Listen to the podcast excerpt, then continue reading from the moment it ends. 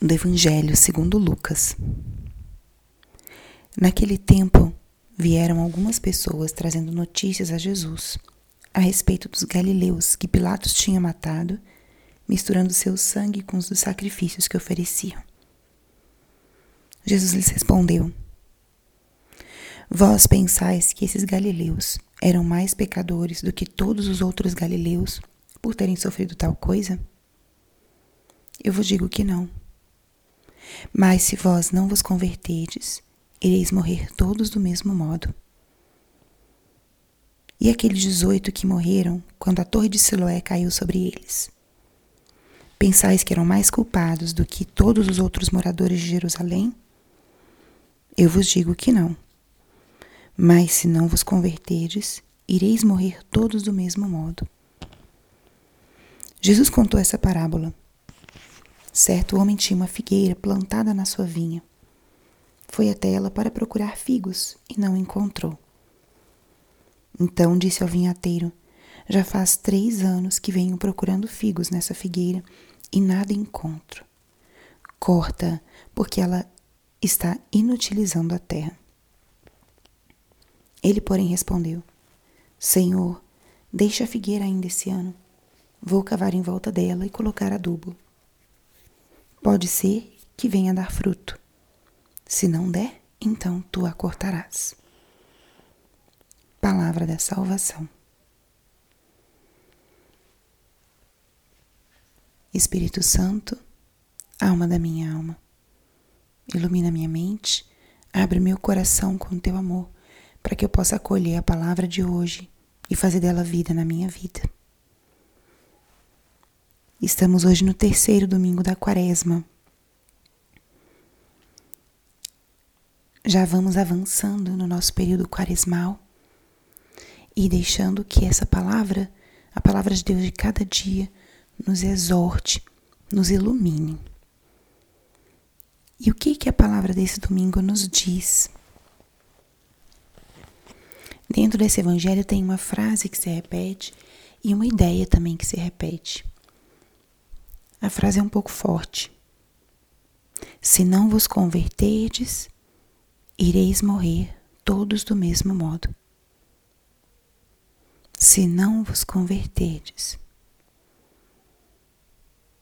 Jesus, nessa passagem, está dando alguns ensinamentos muito importantes e muito claros para nós.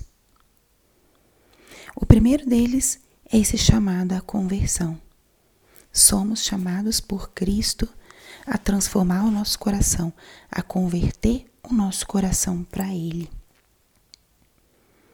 Ele nos chama a uma transformação que é diária, que é cotidiana, que em poucas ocasiões essa transformação, essa conversão acontece por uma graça extraordinária, muito extrema.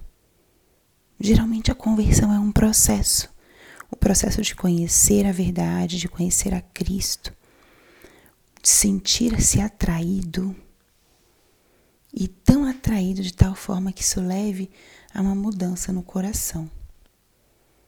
Talvez o caminho mais genuíno da conversão passe por um caminho de atração. E o que ele quer dizer aqui é Algumas pessoas vinham discutir com Jesus e basicamente perguntar ou associavam castigos, perdão, associavam mortes trágicas a como se fosse um castigo por seu mau comportamento ou por seu coração não convertido. E o que Jesus diz aqui é que essas situações que são colocadas, uma morte repentina, uma tragédia, não é uma condenação pelo fato da pessoa não ter um coração convertido. Essa morte que está acontecendo aqui, né, não é um castigo. Essas pessoas que morreram tragicamente não são piores do que as outras que não morreram assim. Isso dentro do contexto da passagem. Mas aí Jesus alerta: Mas se não vos converterdes, ireis morrer todos do mesmo modo. As coisas difíceis, as cruzes, as coisas ruins que possam acontecer, elas não são um castigo. Que importante é a gente entender isso. Nós temos uma relação com Deus muito baseada no mérito. Se eu sou uma boa pessoa, eu mereço as graças de Deus. E se não, não. Mas Deus é gratuito. Então, o que Jesus está falando aqui, essas pessoas não são piores do que as outras. Só que ele diz: se você não se converte, você vai terminar igual. Ou seja, a, o exemplo tão concreto de uma morte repentina e trágica é algo que não é desejado por nós. E se o nosso coração não se converte, nós vamos ser pegos de surpresa e não vamos estar prontos. Aí a gente volta para um outro princípio do Evangelho, que é o princípio da vigilância, que nós meditamos muito sobre ele na época do advento. Como nós temos que estar sempre preparados. O tempo que nós temos é o hoje. O amanhã não sabemos. O convite à conversão é hoje. Então, entrando nessa terceira semana da quaresma, escutemos esse convite de Jesus a nos convertermos hoje. É um convite que nos estimula a perseverar no nosso caminho de penitência quaresmal, que visa justamente uma preparação do nosso coração. É, uma palavra que nos estimula também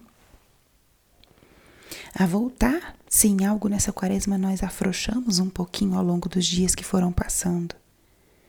O chamado à conversão é um chamado para hoje, para que quando aconteça o que vier na nossa vida, nós estejamos prontos, sempre dispostos para o encontro com Deus. E quando falo de encontro, é esse encontro mesmo definitivo. Não sabemos o dia nem a hora e como é importante que nós estejamos em prontidão, preparados. E o tempo é esse, o tempo é hoje. Nosso Senhor quer olhar para a gente como Ele olhou para essa figueira e encontrar frutos. E os frutos são de uma ordem, de uma natureza existencial. Não tanto coisas que eu fiz, mas sim quanto mais eu me transformei em Cristo, quanto mais o meu coração se converteu, quanto eu amei o meu irmão. Esses são os frutos que ele procura em nós. Então essa passagem de hoje ela fala de uma forma um pouco radical, mas o que Jesus está querendo dizer a conversão ela é para hoje, não é para amanhã. E o fato de não estarmos convertidos, isso nos separa do Senhor. E lembrem do que a própria palavra nos diz e o próprio Senhor nos ensina. Sua misericórdia é infinita não importa quantas vezes nós caiamos, o importante é sempre que a gente caia, a gente levantar. Não importa quantas vezes a gente precise voltar para o Senhor. O importante é a gente voltar quando a gente se afaste. Então, nessa terceira semana de quaresma, escutemos esse convite a assumirmos com coragem o nosso caminho de conversão, estarmos prontos prontos para o que ele pedir, para quando ele chamar. E prontos não com uma perfeição, mas dando os frutos, os frutos que o Senhor espera de nós. Frutos principalmente de caridade, de abertura de alma, de transformação em Cristo. Confiemos essa semana que se inicia ao Sagrado Coração de Jesus Confiemos a nossa Mãe Santíssima. Essa semana vamos viver a solenidade da Anunciação, ela que viveu em prontidão. Peçamos sua intercessão para que vivamos bem e com um entusiasmo renovado essa terceira semana da Quaresma. Glória ao Pai, ao Filho e ao Espírito Santo, como era no princípio, agora e sempre. Amém.